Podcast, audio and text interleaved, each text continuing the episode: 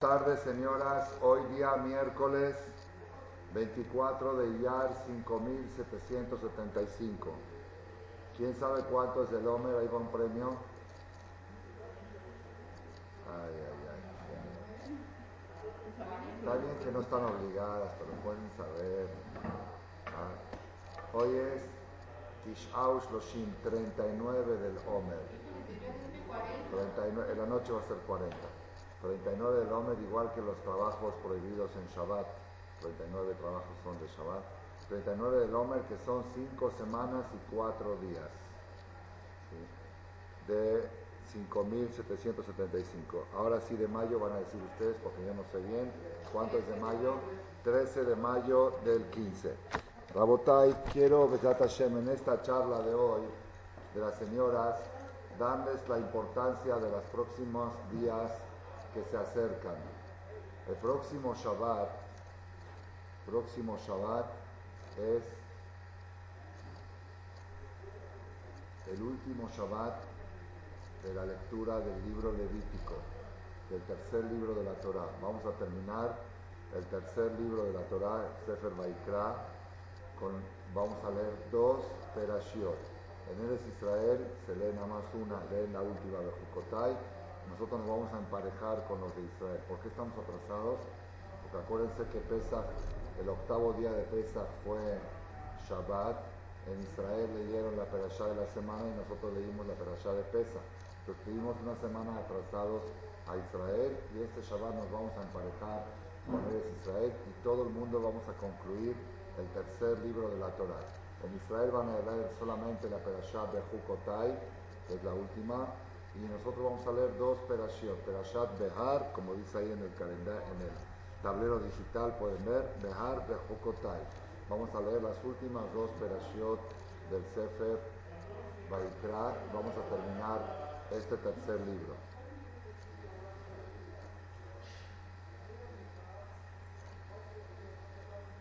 Siempre, siempre que se termina un libro de la Torah, Siempre que se termina un libro de la Torá, es una fecha especial. Si ponen atención, al final de cada libro de la Torá hay una palabra que dice Hazak. Y, eh, y, esencialmente cuando sube al Sefer, el que termina el libro, que generalmente lo hace el Jajam del Knis, todo el Kaal dicen Hazak, Hazak, Yemit Hazek. Fuerte, fuerte y más fuerte parecería como que la determinación de un libro de la Torah da fuerza, da fuerza a la persona. Eso es en términos generales, ya sea de Reshit, ya sea Shemot, ya sea Baikra, Banidbar y Yevar. La terminación de cualquier libro de la Torah da un ambiente festivo, da una fuerza especial, Hazak, Hazak, Hazak. Sin embargo, la terminación de este libro de la Torah tiene mucho más fuerza que otros y vamos a explicar por qué basándolo en el Talmud, en lo que dice la Gemara.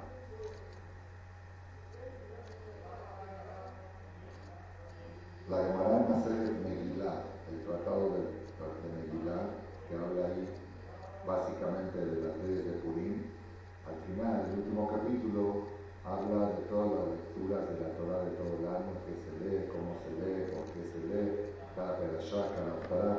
En la última hoja, hoja 31, columna 2, dice así. Tania, estudiamos, Rabbi Shimon Ben Lazar Omer, Rabbi Shimon Ben Lazar dice, Ezra Tiken Lahem de Israel, ¿se escucha bien? Ezra estableció, no se escucha distorsionada la voz, Ezra estableció, Ezra Sofer, ¿saben quién fue Ezra Sofer? ¿Quién me puede dar una referencia de Ezra Sofer? ¿Quién era Ezra Sofer? Seguro sabe. Así que cuando pregunta uno se, se sacó bien. ¿Quién fue el Sofer? El Sofer fue uno de los personajes más grandes de la historia del pueblo de Israel, más trascendentales. ¿Qué se acuerdan de Sofer? Él fue el que construyó el segundo templo. El segundo Betamigdash, él lo construyó utilizado por el rey Ciro, el rey Koresh, el rey de Persia, de Irán. El segundo Betamigdash. El Sofer fue el que puso los puntitos de la Torah, las vocales, no sabía ni cómo se pronunciaba, él puso los también, las palabras, de las, el, el, texto de las que figuró, decenas de cosas que tenemos hoy en día son de Ezra Sofer. Una de las cosas que hizo Ezra Sofer es el orden de la lectura de la Torah, que empezamos a leer Bereshit después de Simchat Torah, y terminamos a leer Bezot Abraham en Simchat Torah.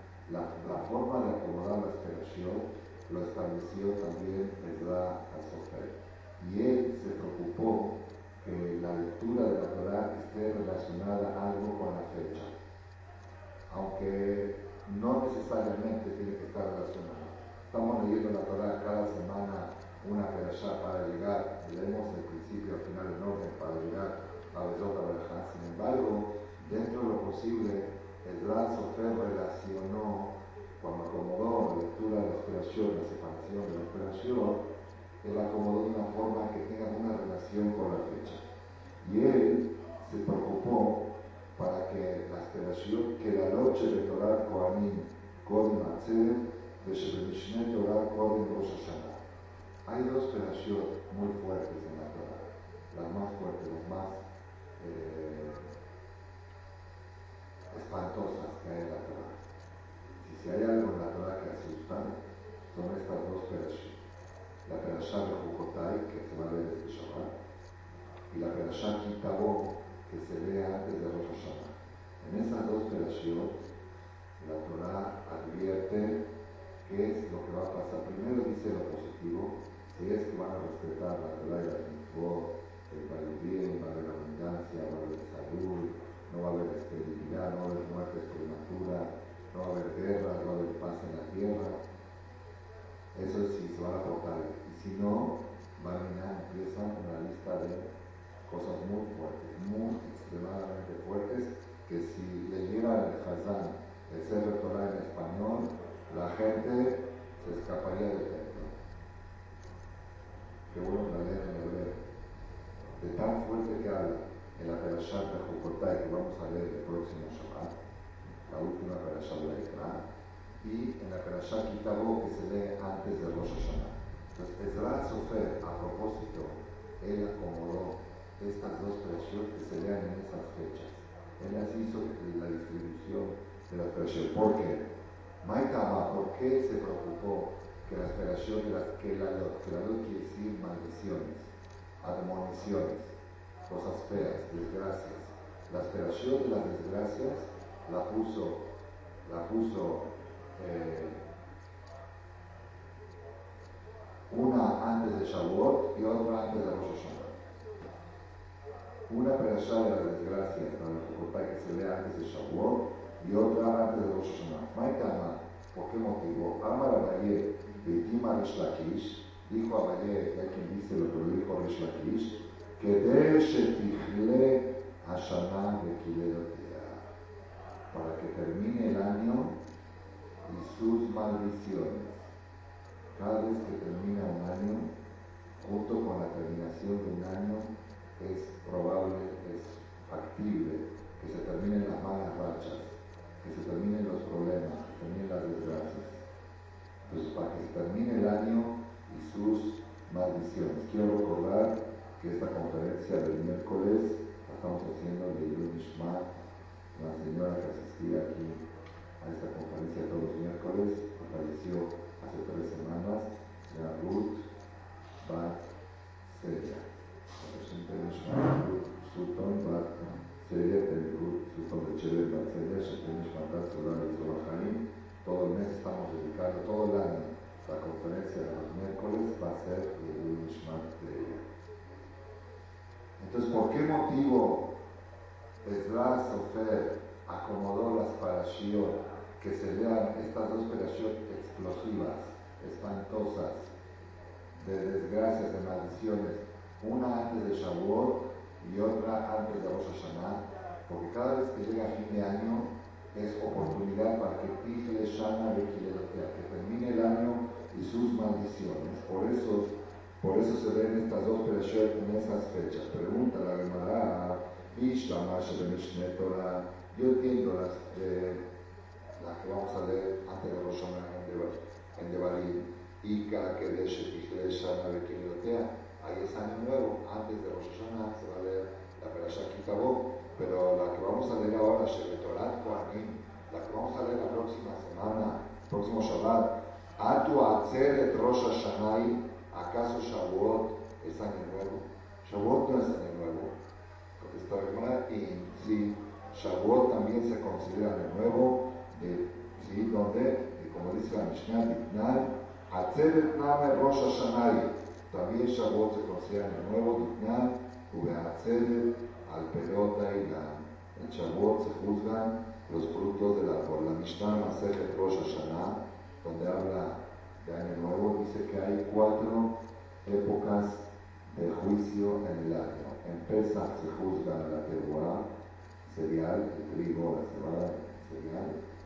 En Shavuot se juzga los frutos del árbol.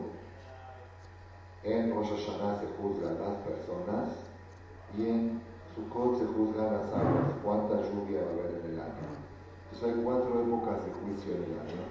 Y en Shavuot es una de ellas. En Shavuot se juzgan pelota y la, los frutos del árbol. Ya que es día de juicio del fruto del árbol, se considera Rosh Hashanah. Si es Rosh Hashanah, entonces es justo leer la perashá de las maldiciones antes de Shavuot para que Tifle Shana que termine el año de sus maldiciones. Todo lo que les leí ahora es textual de la Gemara Masejet Megillah, hoja 31, columna 2, Lamed Aleph Amulpe. ¿Qué aprendemos acá? Aprendemos acá tres cosas que no vamos a explicarlas con amplitud porque no nos da tiempo, en otros casos ya están explicadas. Primero aprendemos que siempre que hay fin de algo, eso puede finalizar también las desgracias. Incluso cuando es fin de mes. Rosh Jodes, Soma Jodes decimos y que sea el fin de este mes, el fin de nuestras desgracias. Pero cuando es fin de año, tiene más fuerza de finalizar las desgracias. Es el primer punto. El segundo punto, aprendemos de que Shavuot se considera fin de año Estamos ahora en fin de año y nos estamos preparando para Shana para Rosh Hashanah, que va a ser en Shavuot el próximo sábado de la noche. Si este domingo en 8 va a ser la fiesta de Año Nuevo de los frutos de la Botejara Shavuot. Y tercero, aprendemos de esta Gemara algo también impresionantemente valioso y privilegio de los que están en esta conferencia. Que el escuchar la perashá de Jucotay de las maldiciones te ayuda a que las maldiciones se acaben.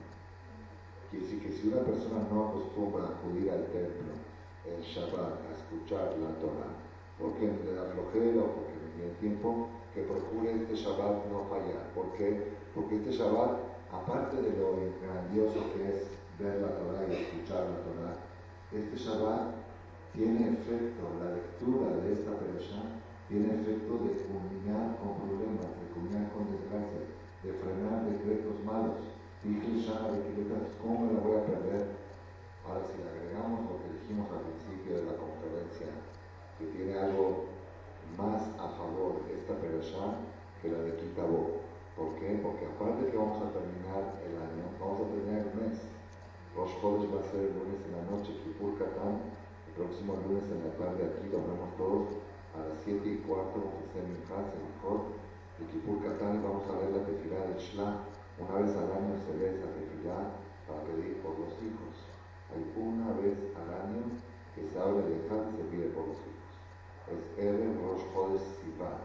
Víspera de Rosh Chodesh Sivan será el próximo lunes a las 7 y cuarto de la tarde aquí. Hombres, mujeres y niños nos haremos Minjá, Selijot la tefilá esta de los hijos y vivir de Rosh Chodesh Sivan. Entonces, aquí tenemos nosotros, ya que estamos entrando en la idea, cada vez que finaliza algo, podemos finalizar malas rachas, podemos finalizar desgracias. Nos enseña que Shavuot es fin de año. Por eso Ezra Sofer dijo que lean esta perashá de las maldiciones. Pero aparte de eso es fin de mes. Estamos finalizando el mes de Iyar. Aparte de eso, estamos finalizando el tercer libro de Torah, que eso no lo tiene la Perashá Kitabú. Es la última Perashá, la que habla de las maldiciones, la última perashá del libro levítico, y con eso, así como sellamos, cerramos un libro, cerramos un mes y cerramos un año, que se cierren todos los problemas. La verdad, hemos pasado cosas no muy gratas en los últimos tiempos, se han escuchado cosas difíciles de gente muy joven, de todo tipo de cosas, y hoy abro, abro las noticias en Israel y nos enteramos de una señora que todos conocen porque vivió acá en México varios años, esposa de una vez que la sacaron aquí en la Yeshiva. Si se fue al hospital para atenderse de cualquier cosa, una señal de hijos. Se fue a atenderse de un problema que tenía del estómago, no podía al baño, iban a hacer, iban a, iban, un tratamiento de cualquier cosa sin anestesia, y no salió. No salió, la estaban enterrando ahorita a las 12 de la noche. Ayer en Movility salió la noticia de Israel, para venir, Milagro System, si todos la conocen. Vivía aquí al lado en el 29, con sus 10 hijos. ¿Se acuerdan de ella? Su marido era de la Yeshiva, seguro lo conoce. Seguro la conocen. Vila, ¿se acuerdan de Vila? Vila, Vila, no, no, Vila. Entonces, cosas que hace unas horas pasó eso. Entonces son tragedias y, y, las cosas suceden y uno dice, bueno, ¿y qué tenemos que hacer? No sabemos por qué suceden, pero una cosa sí sabemos, que podemos hacer algo para que dejen de suceder. ¿Quién me dice? ¿Qué podemos hacer para que dejen de suceder? Kippur Katan el próximo lunes. ¿Qué podemos hacer para que dejen de suceder? Ir al inicio de este Shabbat y escuchar la perashá de las maldiciones, que la verdad dice cosas muy feas que pueden llegar a pasar, y escuchando eso, Hashem ayuda a que se termine el año y termine su maldición. Por eso quise decir esto como una introducción. No desaprovechemos esta oportunidad de los últimos días del año que se acerca. Próximo Shabbat, último Shabbat de Perashat Vaikra, del, del tomo de Vaikra, del Levítico. Se va a leer la Perashat Real y de Jokotai. En Israel a leer solamente de Jokotai, estamos atrasados como expliqué Pero de Jokotai todos van a leer. De Jokotai la Torah habla cosas buenas que van a suceder si se portan bien y cosas muy fuertes que van a suceder si no se portan bien. La Gemara dice que eso ayuda a que dejen de esas cosas, que ya no pasen esas cosas. ¿Y cuánto ayuda? Cuando es fin de año, porque fin de año es Shana de Kilotea. ¿Va bien? ¿Vamos bien con esto? Entonces, esta es la primera cosa que quería transmitir en la clase de hoy como una motivación a aprovechar mucho el próximo Shabbat y luego el próximo lunes que va a ser Qatar. Que pueda ayudar, no es obligación, pero es muy recomendable el ayuno sería desde las 6 de la mañana hasta que oscurece el día lunes. No es obligación, pero mucha gente lo hace. No puede ayunar, que trate de hacer ayuno de palabra, también que tampoco eso puede hacer, que trate de leerse todo el día, si puede ese día. Mis hijos el Kipur han pasado este, hicieron ayuno, sí, el Kipur pasado hicieron ayuno de Tamil dos horas de 8 a 10 de la mañana. Se hizo muy difícil el camión con todos los amigos, y dije, para que dos horas de ustedes vale quizá 10 horas de otros. ¿Vale? Entonces cada uno según su esfuerzo que haga, Hashem se lo va a considerar como ayuno. Y el que no pueda hacer ninguna de las cosas que dije, hay otra forma de hacer un ayuno, es absteniéndose de alimentos eh, de gula, placenteros, estando comiendo hay pollo, hay carne, dice hoy por ser Yucatán, comer arroz con sopa y un poquito de pollo, no, no voy a comer o el helado no lo va a comer, o el chocolate, algo así. Toda abstención, toda abstención de placer que la persona haga para cumplir con el ayuno, Hashem lo puede considerar como un ayuno. Por supuesto, el mejor ayuno de todos, si alguien tiene la dicha de que te ofenda en público el día lunes, si alguien tiene la suerte el día lunes que alguien te ofenda, entonces ya que ganaste la lotería, para terminar el mes de Iyar, dije Shana el mes de Iyar y, el año nuevo, el fin de mes y fin de año como mencionamos ahora, para empezar un mes nuevo con Berajá de Lakish. Esta fue la primera parte de la charla, explicar la importancia del fin de mes y del fin de año y del fin del tercer libro de la Torah que se va a terminar el próximo Shabbat. Todo eso ayuda a finalizar las malas rachas las desgracias, las tragedias, que que vengan puras cosas buenas. ¿También? Bueno, ahora, la segunda parte de la charla, que en, de alguna manera se va, se va a relacionar. Ahora vamos a ver cómo se va a relacionar. Vamos a hablar de la primera perashá. Vamos a ver dos perashot, como dice el tablero ahí, Behar y Bejocotai, este Shabbat. Behar y Bejocotai. En Israel van a ver solamente Bejocotai, nosotros vamos a emparejarnos con ellos. La primera perashá, Behar Sinai, una perashá espectacular, que el tema principal, tiene muchos temas, pero el tema principal, digamos, lo más resaltante de la perashá, es el tema del año sabático.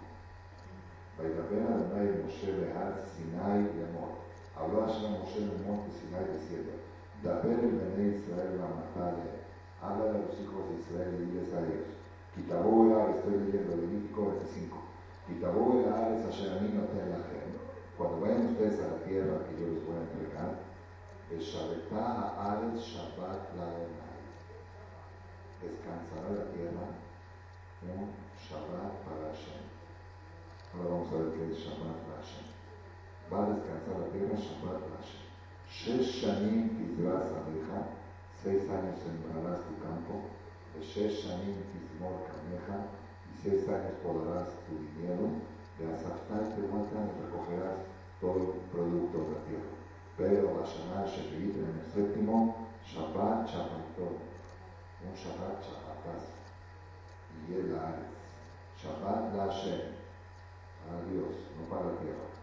Sadejalo Tizra, tu campo no sembrarás, de Tismor, tu dinero no podarás. El viaje si dejado lo que cae de tu cosecha no cosecharás, Betineredes y las uvas de, de, de David, lo titzor, Shenad, Shabbaton y bien Un año sabático será para la tierra. Baita Shabbat Aretz Lachem Leochla, ese Shabbat va a ser todo libre, libre para comer. Leja, Ula, Leja, Ula, tú, tu siervo, tu sierva, el tu empleado, todos parejos. No hay dueños y no hay ricos y no hay pobres. Ese año no se zafa más, no será de la este año. Todo es de todos. El año séptimo, todo es de todos. Nada es de nadie. El patrón tiene prohibido cerrar el campo con llave. Hay que dejar el campo abierto. Todo es de todos y nada es de nadie el dejar los animales, la jalea, pueden entrar, comer, hacer viejo y te guardar lejos. Después dice la Torah, de Zafatá vas a contar Sheva Shabetot Shanim, siete años sabáticos, Sheva Shanim, Sheva Pranim, siete años, siete veces. Gayuleja Yeme Sheva Shabetot Shanim, Tesha Garbaim Shanim, siete por siete, 49. Después de 49 de siete veces años sabático, son 49 años, Gabata Shofar Teruah Jodesh Asheri Beazor La Jodesh. El año 50 vas a tocar un shofar especial en Kippur, de Yom Kippurim Tabir Shofar, y santificarán el año 50 Ukratel Nedor Bares de Jodesh Va a ser libertad para los esclavos y los campos regresan a sus dueños originales. Yobel y Pie, la gente es el año de Yobel, el jubileo, el cincuentenario. Beshartel Ish el acusatón, regresará cada persona a su propiedad. Ish el Mishpachto los esclavos regresarán a sus familias. Yobel y es el año jubileo, Shenata Hamishim Shanat y el año 50. Los Tizbaos tampoco pueden sembrar, Velot Tzeru tampoco pueden cosechar, Velot Tzeru Yobel y Kodesh y el Así que esa, el año 52 años sabáticos seguidos, el 49 que es el séptimo y el 50. Vishnat Yovel Azot Ashur. Vejit dice acá, dice acá, Vejito Meruis, van a decir ustedes, Mano Halva Shana Sheli. ¿Qué vamos a comer el año séptimo si no podemos trabajar la tierra? Nosotros vivimos del campo. ¿De qué vamos a vivir? Un año, imagínate, digan comerciante. Un año cierra tu fábrica. ¿Y de qué voy a vivir? Si yo vivo de eso. Dice Hashem, yo voy a ordenar mi bendición a ustedes, Bashaná Shishi, el año sexto.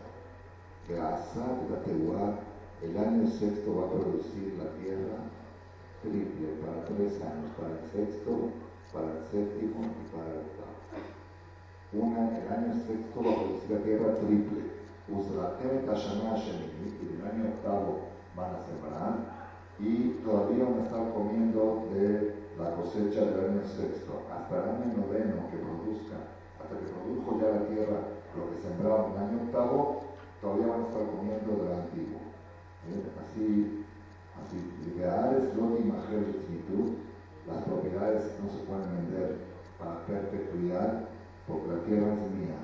Ustedes son son extranjeros de Toshavim. Yo les doy permiso, pero la tierra es mía. La pueden vender máximo por 50 años. Ujoles, Ajomajen, Gedulat y Tenulares. Aquí viene la Torah, la mitzvah del año sabático, y decidí hablar de este tema porque estamos hoy en el año sabático. Este año en Israel, 5775, es año sabático. Cuando viajé en el mes de Israel, viajamos a Israel con mi esposa, hicimos Shabbat Bar Mitzvah en un hermano mío en un kibbutz, un kibbutz que hace, hace dar ese servicio en un hotel, y en la entrada del kibbutz había un tractor volteado. Un tractor volteado y decía grande, mi pene que del Shabbat Sheli, el año sabático los tractores no se usan.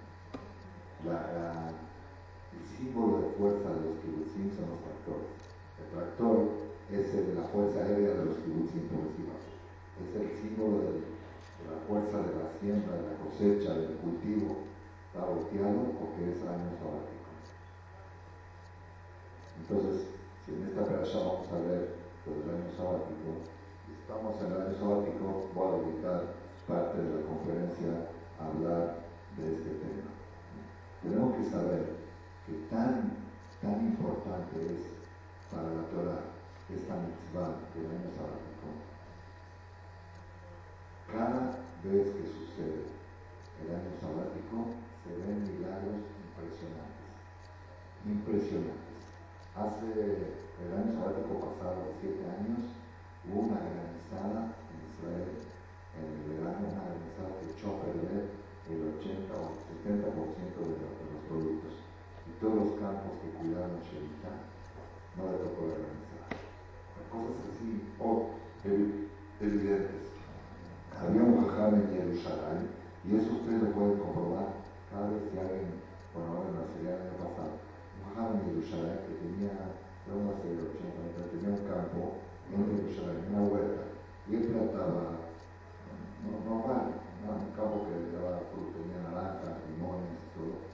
Mamás, él contaba cada año cuánto le producía, le daba como 50 kilos de limones, el año sexto le daba 150. Si le daba 10 años, el año sexto le daba 30 años.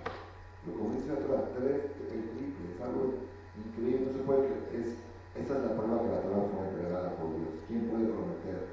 ¿Qué, qué, qué, quién puede prometer? Moshe Rabbeinu, ¿por cómo tomarse riesgo? Solo Dios que se dueña de la tierra puede prometer. Yo voy a hacer que produzca la tierra en el sexto. El triple que produjo en el quinto. Y dice, explican aquí los comentaristas, es contra toda lógica. Porque la tierra cada año se cansa más, se desgasta y produce menos. Después de seis años de producir que el año que más gastada está la tierra produzca triple, es algo totalmente anormal. Esta es la perashá de la Shemitah que vamos a ver.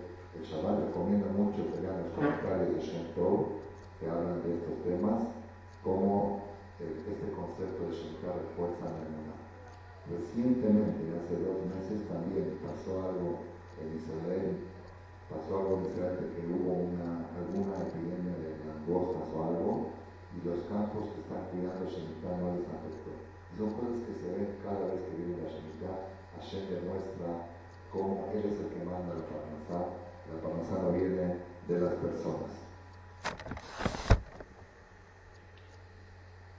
Tan, tan grave tan importante y tan trascendental es el tema de la Shemitah, que cuando en la segunda perashá que vamos a leer, la que habla de las maldiciones, la Torah habla de las cosas trágicas que van a pasar, una de las cosas que resalta la Torah dice, todos los días que ustedes no dejaron descansar la tierra, van a descansar en manos de vuestros enemigos.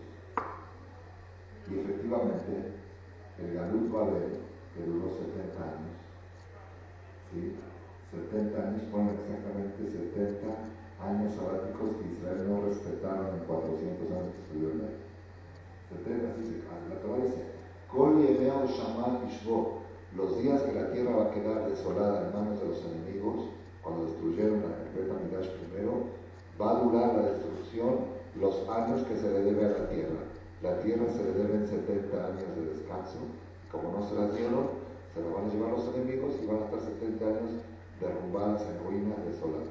Así fue en el Galut Entonces vemos en la Perashá, según el que hay una relación entre las maldiciones y el año sabático, como que es un tema, claro que las maldiciones vienen en términos generales por abandonar a Dios y dejar la Torah, pero el punto del año sabático es resaltado en esa perashá, si quieren les voy a decir en qué pasó para que lo apunten, ya sea ustedes o lo que escuchan por internet, me preguntan que quieren saber exacto la, referencia. ¿Dónde dice la Torah que que las maldiciones vienen por no respetar el año sabático están en Levítico 26, Levítico 26, versículo 34.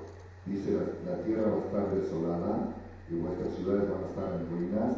Entonces la tierra compensará sus Shabbatot, sus años sabáticos, con Shama, todos los días de su desolación y están ustedes en tierras ajenas. Entonces la tierra descansará y compensará sus Shabbatot. todos los días de su desolación descansará. Et Asher lo lo que no descansó de Shabbatot, los años sabáticos de Shiftejem cuando ustedes habitaban en ellos. Entonces quiero, Besat Hashem, durante el tiempo que nos queda de esta charla, preguntar y resaltar, ¿por qué? ¿Por qué es tan tan importante el concepto del año sabático a tal grado que Barminan se entiende que la destrucción de Israel, la desolación de la tierra de Israel viene como consecuencia de no haber respetado esta mitzvah de Shemitah, la mitzvah del año sabático. ¿Cuál es el mensaje que está escondido en la Shemitah? Que es tan importante, tan trascendental, que las, las consecuencias pueden ser tan graves. Ese es el tema que vamos a tratar de desarrollar. Cuando la Torah habla de la Shemitah, dice de Shabbat, Shabbat la Hashem. Va a ser un Shabbat para Hashem. Va a descansar la tierra un Shabbat para Hashem. Normalmente tenía que haber dicho un Shabbat para tierra, un, descanso para tierra. Dice no, no es un descanso para tierra, es un descanso para Hashem. Y vuelvo a repetir después también otra vez. Shevita en el séptimo Shabbat Shabbaton, un Shabbat Shabbatazo para tierra, Shabbat la Hashem. ¿Y qué es Shabbat la Hashem? Dice Rashi, Shabbat la Hashem, Rashi, comentarista de la Torah, Leshem Hashem. El Shabbat tienes que hacerlo para Dios. Como si no, lo hagas como un año sabático de descanso, porque necesitas descanso sino algo para Hashem, para Dios, que Shev Shenemar Shabbat Bereshit, así como el día sabático que haces un día a la semana, lo tienes que hacer para Hashem y no para descansar. Y si lo tienes que hacer para Hashem, también el año sabático, hazlo Shabbat Hashem. Así explica Rashi. El Ramban critica a Rashi, censura a Rashi. Dice, ¿qué es Shabbat para Hashem. Pase por favor aquí igual adelante.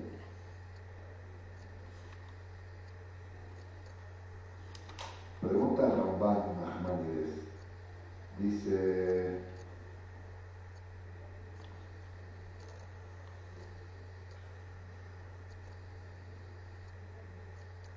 Dice, Kol Shabbatot Gama Moadim Le Shem Hashem. Velo Solamente el Shabbat es para Hashem. También Pesach es para Hashem. También Shavuot es para Hashem. También Rosh es para Hashem. También Kippur es para Hashem. Simchat es para Hashem. Rosh Chodesh es para Hashem. Tefilín es para Hashem. Todo lo que hacemos es para Hashem.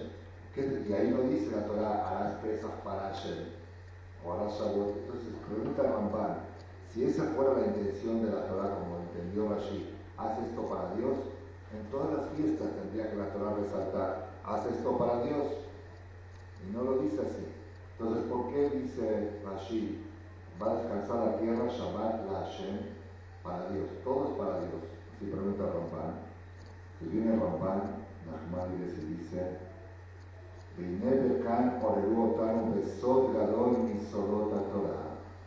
Aquí nos despertaron uno de los secretos más grandes de la Torah. Que Barramás lo Abraham ya aludió a ese secreto, Rabbi Abraham Ebenezra, contemporáneo de Ramban, aludió a este secreto, Shekatab, Betam Shabbat la Hashem Yom Shabbat el, año sabático es paralelo al día sabático. Besod y Emot Olam Ramus Bamakom Y el secreto de la historia está escondido en este lugar, dice Ramá. Bejov Osneja, y por tu oído, dice Ramá, Jov tu Osneja, agacha tu oído, Lishmoa, para escuchar, para escuchar lo que yo tengo permiso de hacerte escuchar en el lenguaje que te lo voy a hacer escuchar. Y si vas a tener ese lo vas a entender. Que tú pon tu oído a escuchar las palabras textuales que te voy a decir. En el lenguaje que tengo permiso, más que eso no te puedo decir. Y si vas a tener ese lo vas a entender. Así dice papá. Yo creo que todavía no lo he entendido, porque cada año trato de entender un poquito más. Vamos a ver lo que dice aquí Ramán. No me jacto de haber entendido la amplia profundidad del secreto de la historia que dice aquí Ramán, pero algo parte de lo que creo que alcancé a entender, pero lo voy a repetir. Que van a y ser el Bereshit. Ya escribí yo en la Perashat Bereshit, dice Ramán. Nachmani estuvo hace 800 años. Yo ya escribí en el libro de Bereshit Kisheshet y Bereshit en Yemot Olam, que los seis días de la creación son los seis mil años de la historia. El Yom Shevi y el día séptimo, Shabbat la Hashem Elokeja, es el séptimo milenio, el año 6000 al año 7000. Kibor y Shabbat la Hashem Agadol, que ese va a ser el gran Shabbat el séptimo milenio. Cada día de la creación representa mil años de la historia. Y el séptimo día de la creación representa al séptimo milenio de la historia. Como dice la Gemara, Mismor Shiv Yom Shabbat. El día séptimo cantaban los Levim el salmo Le Yom Shabbat. ¿Qué es Le Shabbat? No dice Be Yom Shabbat. Le Yom Shabbat. Leatit Labo Shekuló Shabbat Omoha Lejalia Era el salmo para el futuro del séptimo milenio que va a ser todo, va a ser mil años sabáticos. Mil años sabáticos. Mil años sabáticos, seis mil.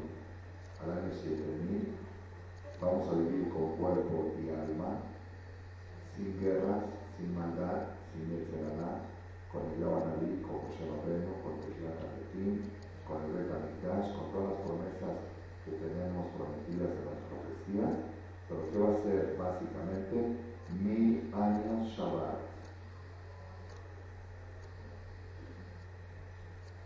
Y como nosotros estamos recibiendo el Shabbat más temprano de lo normal, Hashem no se va a esperar hasta el año 6000, también vamos a recibirlo un poco antes del año 6000 estamos 5.775 y según algunos cálculos ya está por vencer el año 6000 porque recibimos Shabbat 18 minutos antes o media hora antes, es el despertar mundial que hay últimamente, recibirlo un poco antes porque eso adelanta, adelanta que el séptimo milenio.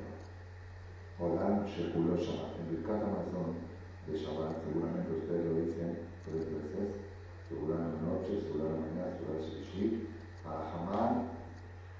Ulan Gileno, Olam Shekuló Shabbat Unuhan Bechayim Haolam. Hashem piadoso, que nos haga llegar pronto a poder disfrutar del mundo que es todo sabático. Mil años, o siempre son mil Shabbat, 365 mil días seguidos Shabbat. Aquellas personas que los Shabbatot de verano se les hace muy largo, los compadezco con Imagínate que ahora va a venir Shavuot, este año va a tocar, va a acabar Shabbat y sigue Shavuot. Shabbat va a larguísimo el sábado que viene, no es el otro. ¿sí? Y a las ocho y media de la noche oscurece, se bueno, ya puedo agarrar mi celular, ya puedo subir el coche, ¿no? De Shavuot, Sena, Kiddush, todo, desvelada toda la noche. En la mañana domingo puedo ir al picnic, ¿no? Desayuno a la derecha, ¿verdad? En la tarde asado, comida y todo. La cena otra vez Kiddush, el domingo de noche, lunes a mediodía otra vez Kiddush. 72 horas. Aquel que se le haga pesado, lo compadezco cuando venga Mashiach.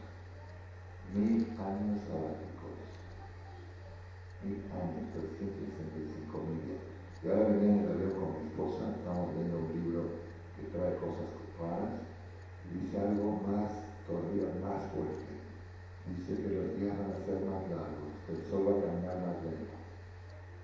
El sol va a circular más lento que como circula hoy o se llama Entonces, aparte que son mil años sabáticos, no pasa el reloj, no pasa. Aquellas personas que para ellos el Shabbat es una carga, es un peso, y no lo saben disfrutar, van a tener un problema grande venga el Mashiach. Por eso tenemos que entrenarnos. Cada Shabbat es un entrenamiento. Dime cómo disfrutas el Shabbat y te diré cuál será tu futuro. Dime cómo gozas del Shabbat y te diré cómo será tu Mashiach. Cada quien va a disfrutar el Mashiach 60 veces más de lo que disfrutó el Shabbat. La Gemara dice que el Shabbat es una sesentava parte del Mashiach, de lo aparte. Y si cada quien va a gozar del Mashiach, el Mashiach va a venir para todos los que estamos en el camino de Hashem, sí, pero cada quien lo va a disfrutar Shabbat por 60. Así que hay que echarle ganas a disfrutar el Shabbat, hay que echarle muchas ganas, buscar la manera. El Shabbat tiene que ser el día más placentero de tu vida. Tienes que esperar que llegue Shabbat y sufrir cuando eso acaba. Y así multiplícalo por 60 va a ser cuando venga más. Entonces, dice Ramban, acá viene la bomba, ¿eh? el Ramban. Dice Ramban, el día, el día sabático, el día Shabbat, acá viene el secreto pero lo voy a decir como dice las palabras de sin ampliar. Ayamim Rebens la Asher.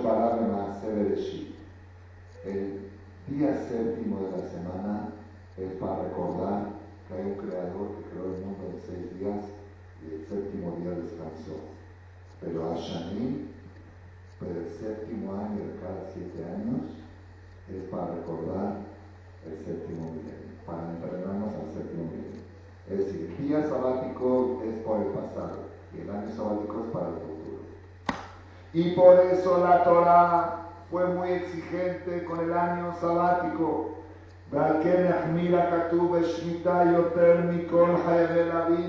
Por eso dijo la Torah que a causa de no respetar el año sabático, se va a destruir la tierra y va a haber exilio. ¿Por qué? Porque el día Shabbat es muy importante, pero habla del pasado. El año sabático habla del futuro, del séptimo milenio. Y por eso dice Shabbat la Los dos son Shabbat la El día Shabbat de cada semana es para recordar que hay un creador que creó el mundo de seis días y el séptimo descansó. Ya que llegaste a reflexionar eso, que sepas que esos seis días representan a seis mil años y el séptimo día representa al séptimo milenio para educarte al séptimo milenio viene el año sabático cada siete años deja negocio, deja tu campo, deja todo, siéntate a estudiar todo el día para que te vayas educando a lo que va a ser el séptimo. Es lo que dice, es lo que dice aquí el Ramban. Hay algo más místico, cabalístico, que ya no puedo seguir porque tampoco, tampoco lo entiendo. ¿sí? Después de esto que dice, que dice el Ramban habla de Yobel. ¿Qué es el Yobel? Si el año séptimo representa al séptimo milenio, el año sabático ¿a qué representa el 50? al octavo día, cuando desaparezca la materia. Ya es otra etapa. Y la materia, el globo terráqueo, va a durar 7.000 años. Entonces, la Shemitah representa el séptimo milenio. El Yubel ya es el número 8, ya después de 7 veces 7, el número 8 ya representa el mundo de la, de la celestialidad, de lo divino, de lo espiritual, cuando ya no existe la materia. Pero el séptimo representa el séptimo milenio, que sí vamos a vivir con cuerpo y con alma, comiendo, bebiendo, pero con otras características de vida, con otra presión social, sin presión social, con magia, con vida humana. ¿Está bien? Esto es lo, importante de la Shina. Para votar. ¿Cuál es el mensaje tan fuerte el año sabático que, por, que tan importante es a tal grado que la Torah dice que las maldiciones vienen marginal por faltar a eso. ¿Cuál es el mensaje fuerte? Pues hay varias explicaciones en los comentarios. Ustedes se acercándose a este Shabbat tan importante del año, que es el último del mes de Ilar, el último del año, que ya van a ir viendo comentarios, folletos que se reparten en libros de comentarios de todo de Monte Jajamabó, de la van a hablar del tema de Shemitah. ¿Cuál es el mensaje de la Shemitah? Algunos dicen que el mensaje principal es en una fe. Saber que la Parnasá la manda Dios y no te la da el campo. La prueba es que el año sexto te produce tres veces más, aunque el año séptimo no trabaja. Algunos dicen que es ese mensaje. Hay otros, yo voy a decirles a ustedes, ¿verdad, Hashem, cuál es el punto, el punto principal que he sacado del Ramán Ramban Juan es aquí, cuál es el mensaje fuerte del año sabático, que también tenemos que ejercitarnos eso, eso cuando llega el día Shabbat.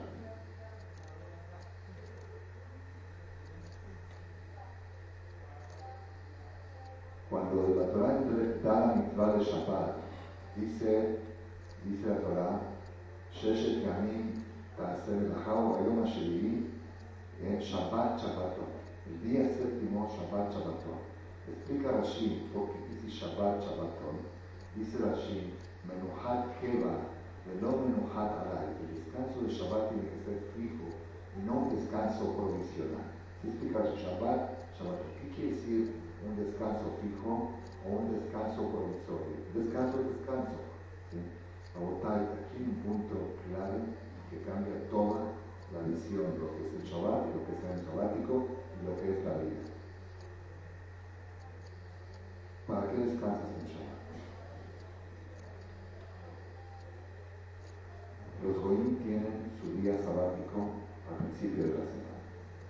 Los Yudí lo tienen al final de la semana. Los Goyim descansan para tener fuerza para trabajar. Por eso empieza la semana, descanso el domingo para poder trabajar lunes, martes, miércoles, jueves, viernes y sábado. ¿Está bien? Trabaja domingo, el lunes, martes, miércoles, jueves, viernes para descansar. No, no descanses en Shabbat para tener fuerza el domingo, sino trabaja el viernes para descansar en Shabbat. Eso quiere decir Shabbat Shabbat. El Shabbat tiene que ser el clímax de tu existencia. El Shabbat tiene que ser el final de tu historia. El Shabbat es, ah, yo vivo para el Shabbat. Vivo para Shabbat. Hay gente que ay, qué bueno que el Shabbat, que puedo descansar. Sí, yo el domingo me paro como un No, no, no hay domingo. Sábado noche se acabó la historia. Se acabó. El día de no se acabó. No hay domingo. El Shabbat no es una preparación para el domingo o para el lunes. El Shabbat es el fin, es el objetivo. Es la matará. Yo existo para el Shabbat. Este es el mensaje que tenemos que tener de Shabbat y del año sabático. Miren, vamos a, vamos a tomar como un ejemplo para entender esto, para ejemplificar en esto. La Gemara dice en Masejet Pesachim, Kashim Mezonotar Sheadam, es difícil aparnasar a la persona, Kiflain Meherleyo le da, el doble del sufrimiento de un parto.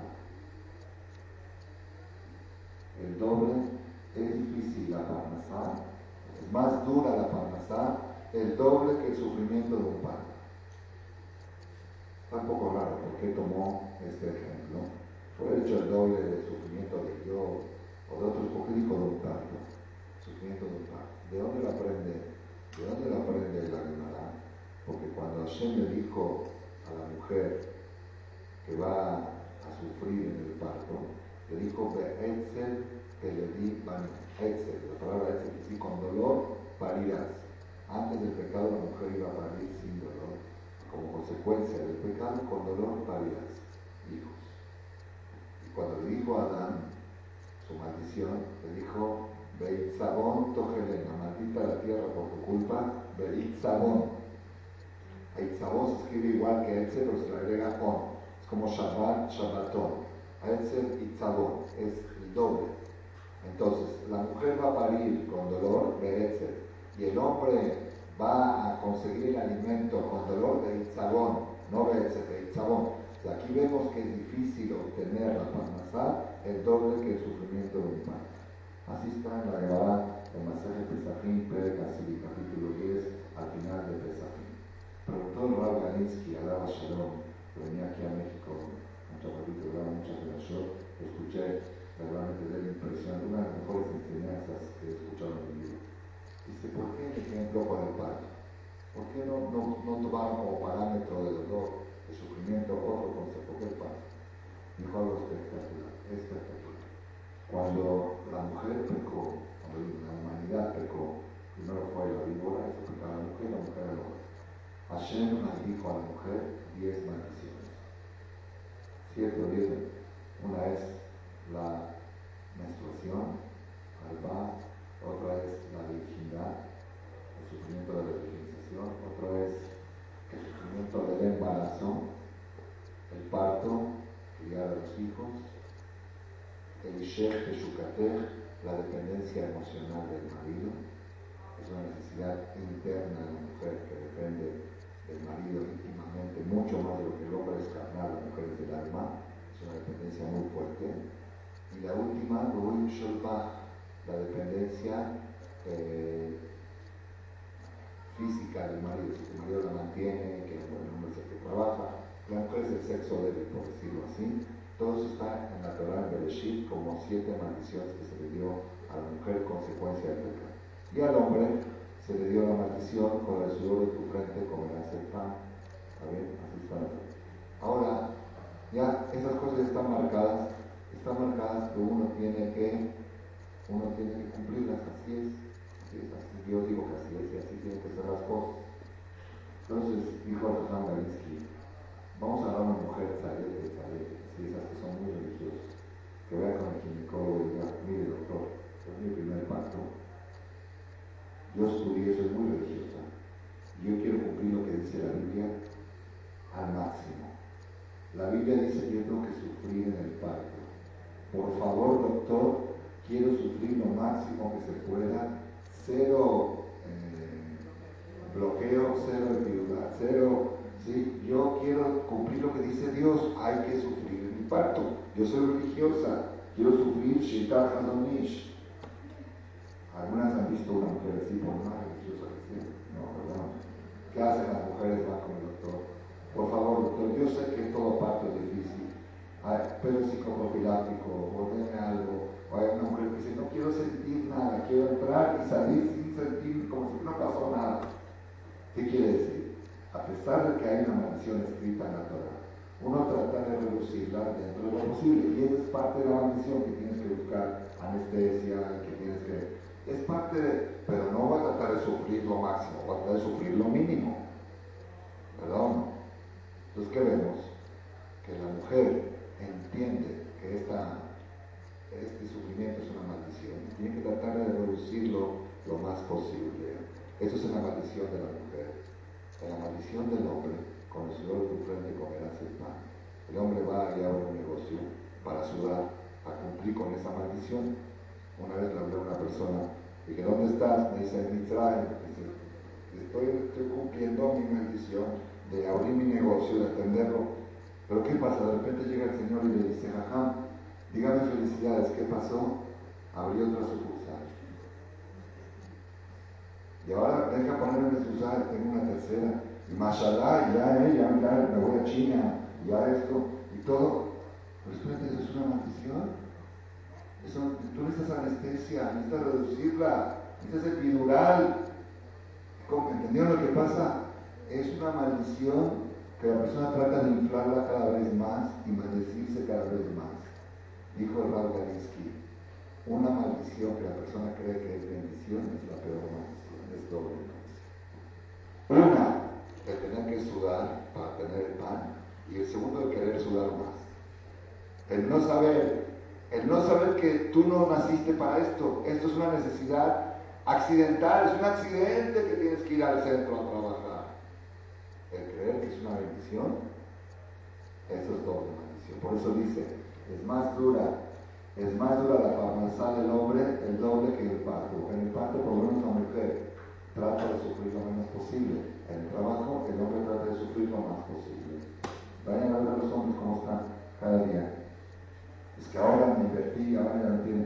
No, este año no vamos a ir de viaje porque estoy invertido en esto, estoy invertido en lo otro. ¿Para qué? ¿Te falta la No, pues ya sabes, hay que crecer. ¿Qué es crecer? Estás reduciendo, estás creciendo. Pero él cree que eso es crecimiento. Él cree que eso es crecimiento. Y esto es, esto es algo, es una de las tragedias más grandes de la humanidad. Que algo que era una maldición se convirtió en un objetivo. Hay gente que vive para esa maldición, vive para el trabajo. Una persona conozco, Mashallah está en una posición económica y viene aquí, dona y todo, y le dice que a veces son las 11 de la noche está en la fábrica. Digo, pero ¿qué necesidad tiene un señor de 60 años? que ha tenido trabajo en 50 años, que dice, ah, me gusta trabajar, me gusta, dice, me gusta, amo, amo mi trabajo, soy. Una vez fui a visitar a un señor, también de muchos negocios, que trae contenedores de, de China, y traía tenis, traía de todo, traía básicamente tenis. Entonces empezó a mostrar, mostrar, y le dice, esto, esto es pan caliente, esto es pan caliente, y le dio un beso al tenis.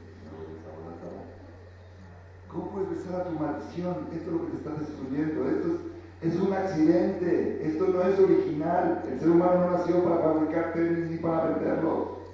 El ser humano nació para desarrollar su intelecto, para crecer su alma, para mejorar su género, para otra cosa. Es una necesidad. Lamentablemente es una desgracia que tenemos que trabajar, porque es una maldición que tenemos que cumplir. Dice el Mesilat Yesharim, Rabbi Moshe Haim Betzat hace 350 años en el capítulo 16, hoy lo vi de casualidad, estaba viendo otra cosa, dice, el hombre cuando va a trabajar tiene que mentalizarse que la panza no viene del trabajo, no viene.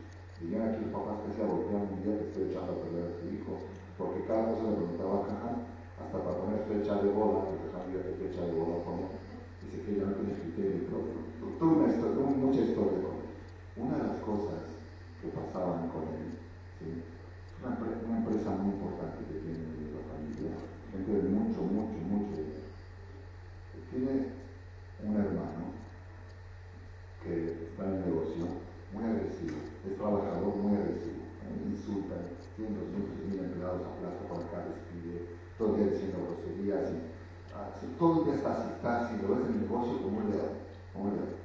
Este, el que hizo que suba conmigo, venía aquí a rezar a las ocho y media, venía en ejecutivo. Venía a rezar y desayunar. Luego se quedaba la clase. Después se quedaba platicando de temas de Torah. A las doce iba un ratito al negocio. Hacía dos o tres cosas que tenía que hacer. A la una y media iba al golf. Después en la tarde iba a hacer natación. Regresaba otra vez un ratito a ver las cosas. Y el papá todo el tiempo me es un flojo, un flojo, no trabajas, loco, que está todo en el Cristo, en el negocio. Entonces un día se sentó con mi papá. Digo, papá, podemos hacer números. Mi hermano mayor está todo el día trabajando en la empresa, 8 o 10 horas. ¿Cuánto produjo el mes pasado? Y yo, con mis horas de trabajo, ¿cuánto produjo? Él le mostró, escrito, para que produjo el triple. El triple. En las pocas horas que él trabajó, él produjo el triple que su hermano. Entonces, ¿cómo me estás criticando? y a mi hermano lo estás alabando y quieres que yo sea como mi hermano, si yo estoy produciendo el triple. Oye, esto es papá. Eso no importa, tú tienes que ser trabajador. Tienes que ser trabajador. Dijo, papá, ¿el trabajo para qué es? Para el producto. Yo estoy produciendo más que mi hermano. Lo principal es lo que produce. Aquí está la tragedia de la humanidad.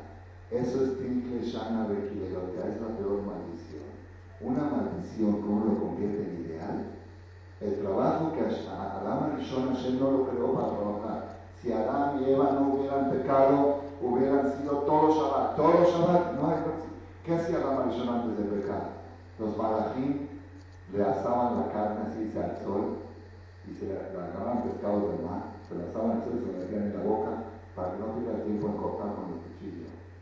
Que esté todo el tiempo ocupado en la mente, en el desarrollo de nosotros en el cuchillo, en la servilleta, este, pues así es, es parte de la maldición. Todo eso es accidente, todo lo que trabajamos es accidente. Y la persona se confunde y cree que es objetivo. Entonces, ¿qué hizo Hashem? Hizo una terapia semanal. Cada semana, un día, deja todo tu negocio, deja todo y reflexiona. Tú naciste para Shabbat, tú no naciste para lunes, ni para martes, ni para Tú naciste para lo que haces en Shabbat. Tu existencia es para el Shabbat. No, yo no descanso el Shabbat para trabajar el lunes, porque entonces sería que el objetivo es el trabajo. Yo trabajo el Shabbat, trabajo el lunes para tener el Shabbat 24 horas conectado con mi Shabbat, conectado con Hashem, para la causa que fui creado. Y por si es poca la terapia semanal, hago una terapia cada 7 años.